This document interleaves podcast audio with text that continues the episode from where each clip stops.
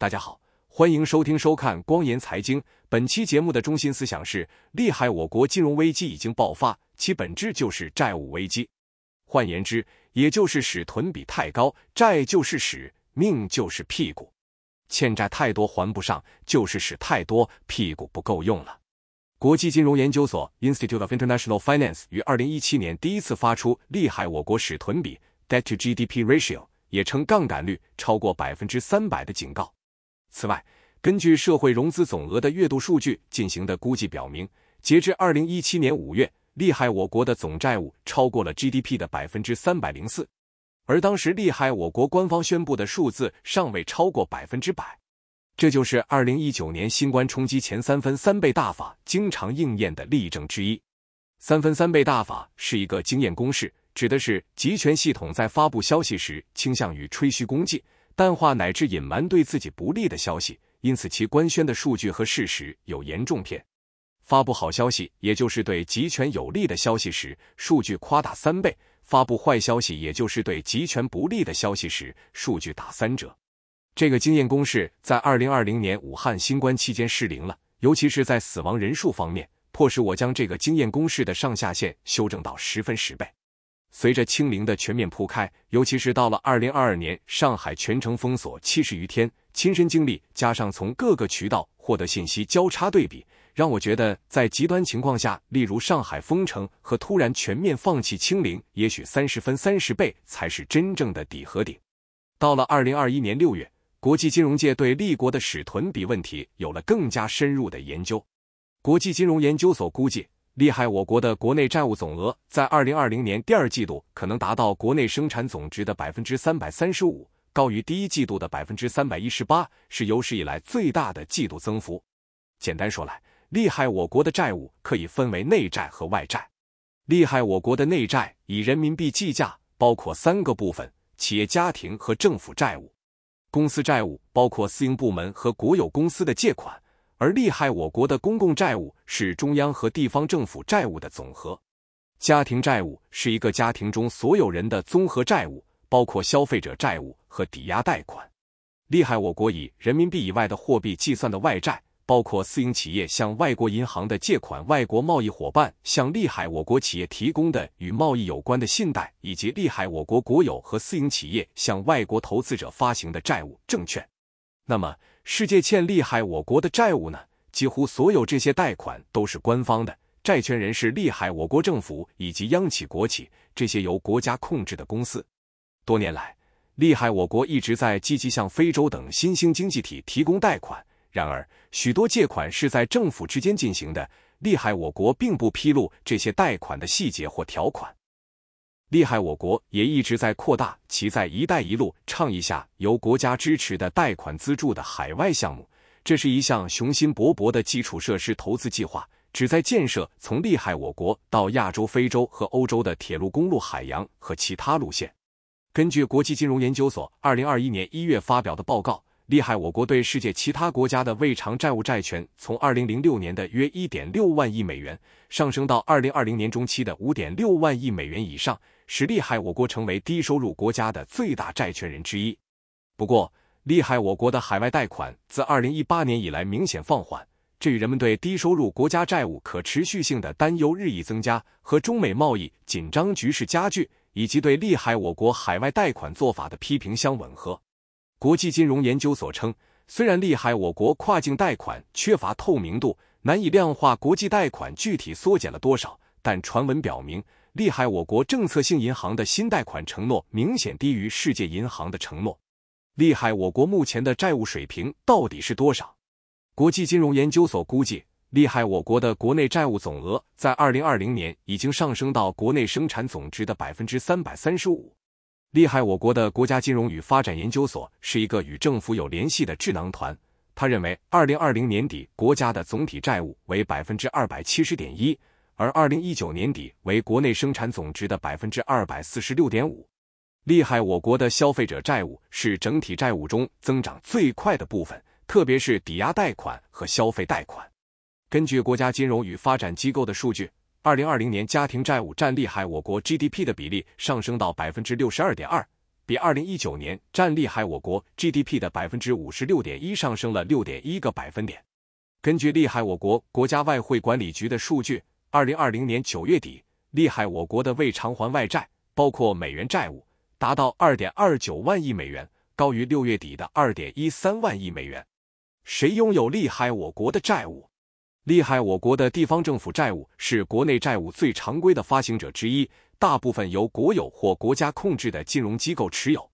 几十年来，利害我国的地方政府一直依赖通过地方政府融资平台进行资产负债表外的借款。这些借款中有许多没有记录，在涉及到资金的使用时，透明度很低。据标准普尔公司估计，这种隐性债务在三十万亿元至四十万亿元之间。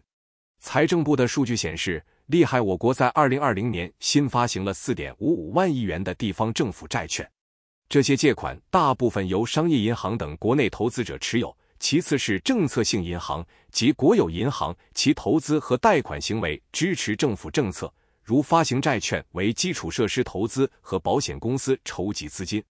厉害！我国的债券市场包括国家政府、地方政府、私营公司发行的债券，以及抵押贷款支持的证券和其他资产支持的证券。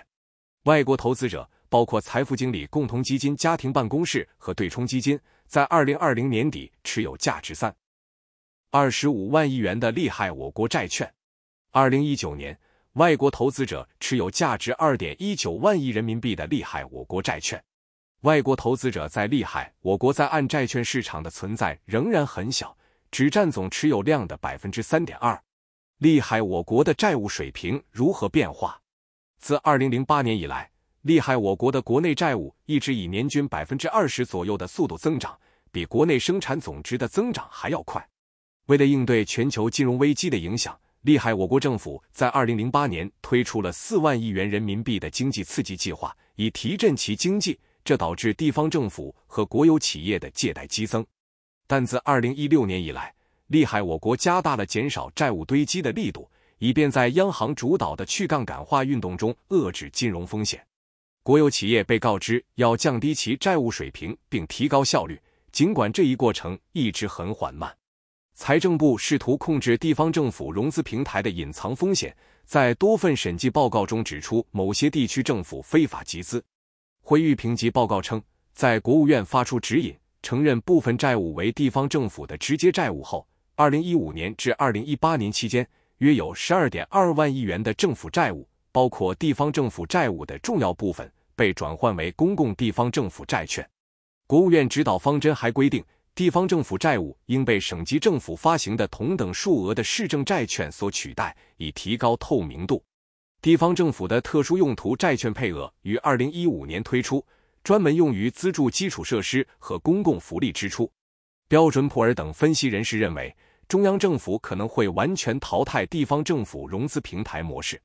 财政部还要求一些负债累累的地方政府清理其债务，还命令所有省级官员自二零一九年起，在一个集中的系统中定期报告其借款情况。经过多年的快速增长。厉害，我国的外债也在增长，部分原因是厉害我国推动收购外国资产。不过，自二零一五年以来，其海外扩张的速度有所放缓，原因是国内增长乏力资本和监管控制，以及外国对厉害我国投资的审查越来越严格等综合因素。厉害，我国的债务水平受什么因素影响？厉害，我国的国内债务水平主要是由其尽可能快的增长经济的愿望所驱动。长期以来，地方政府官员的表现几乎完全是根据他们产生经济增长的能力来评价的。自从四十多年前厉害我国开始市场改革以来，这种激励结构一直是厉害我国经济成功的组成部分。只要厉害我国以合理的速度增长，借款人就能在他们的项目上取得足够的利润来偿还他们所欠的债务。但是，随着利害我国经济增长的放缓，人们越来越担心，这些债务中有许多面临违约的风险，这可能会在厉害我国国家主导的金融体系中引发系统性危机。海外投资为利害我国提供了一个增加贸易和商业的机会，促进了利害我国自身的经济。北京的标志性外交政策倡议“一带一路”倡议，使利害我国能够利用其经济实力来增加其海外影响力。因此，利害我国的外债水平也将受到“一带一路”倡议下外交政策目标的影响。但利害我国不断增加的海外贷款，引起了人们对它是否应该继续作为发展利害我国家接受世界银行贷款的质疑。美国作为世界银行的最大股东，一直反对向利害我国贷款。世界银行的美国行长大卫·马尔帕斯批评了利害我国为资助其“一带一路”倡议的基础设施项目而进行的贷款。称这些贷款使较弱的国家面临过度的债务和低质量的项目。在美国和欧盟的批评以及国内增长缓慢的情况下，厉害我国此后削减了对拉丁美洲太平洋岛屿和非洲的贷款。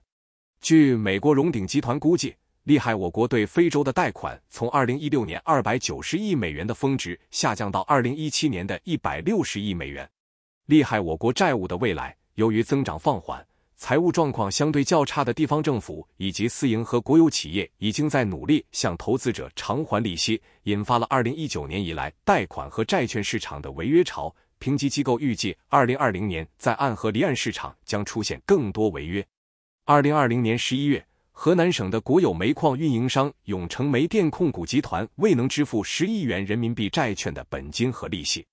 他在违约前曾被给予 Triple A 评级。而且，该公司当时的最新资产负债表显示其拥有价值四百七十亿元的现金，这引发了债券市场的恐慌性抛售浪潮，并使筹资活动暂时停止，损害了投资者对地方政府财政的信心。新冠大流行可能会使区域经济进一步放缓，推动地方政府的收入下降，损害其偿还和再融资债务的能力。一些区域经济体有可能不得不增加其债务负担。已经有迹象表明。厉害！我国的小银行出现了连锁反应，因为中央政府不得不在二零一九年期间介入救助或部分救助一些机构，如包商银行和锦州银行。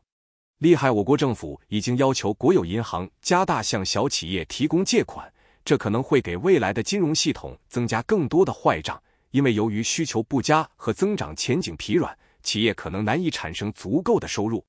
在厉害我国取消地方政府债券配额，并在二零二零年首次发行特别国债以拯救受新冠病毒打击的经济后，厉害我国的整体债务水平开始迅速上升，同时经济增速明显放缓，居民消费更是一蹶不振。有分教，凡事有始必有终。债的起点非常简单，债的本质是信用，可以凭空产生一句“我欠你的”，一张欠条，债权债务关系就可以产生。债的终点则非常复杂，最理想的债务终点自然是债务人按时、足额、完全履行支付本金和利息的义务，债务得到清偿而终止，这是对老实人来说最好的结局。对有路子的债务人，可能从一开始就没打算还钱，因此债务被债权人核销勾销是最理想的情况。厉害！我国为了联合国选票、东道国的资源和自己的面子。经常对带路项目贷款实施这种臭牛逼的操作，一路撒币，一路豁免、减免、展期、重组以及借新还旧，其实是最常见的，在国债赛道尤其如此。当然，这么操作的前提是债务人还算有一定信用，债权人没完全丧失信心。在这里，我们不讨论私人债务。到了二零二一年底，社科院金融所所长张小晶还在说。厉害！我国的使屯比仅为百分之二百七十，虽然比发展厉害我国家平均水平高，但是因为立国特色优势具有可持续性，呼吁中央政府继续加杠杆。以国际金融学会新关前估算的百分之三百为基准，可以对二零二二年底立国使屯比做一个类推。厉害！我国真实使屯比可能已经接近，甚至超过百分之四百。二零二二年，中央政府财政赤字真实数据很有可能已经突破了十万亿元人民币。立国人民银行将被迫开启了无毛印钞，从稀薄空气中创造人民的币，给祸国殃民的乱政进行无限兜底。稍有常识的人都知道，要是我们的铁骑继续前进，所谓金融危机，归根结底都是债务危机。说穿了，就是屎太多，屁股不够用了。感谢您对光言财经的支持，欢迎收藏、点赞。转发评论，也欢迎您订阅光言财经邮件组。订阅地址是“光言财经”四个字的汉语拼音全拼加上点儿康姆。这次播报就到这里，咱们下期再见。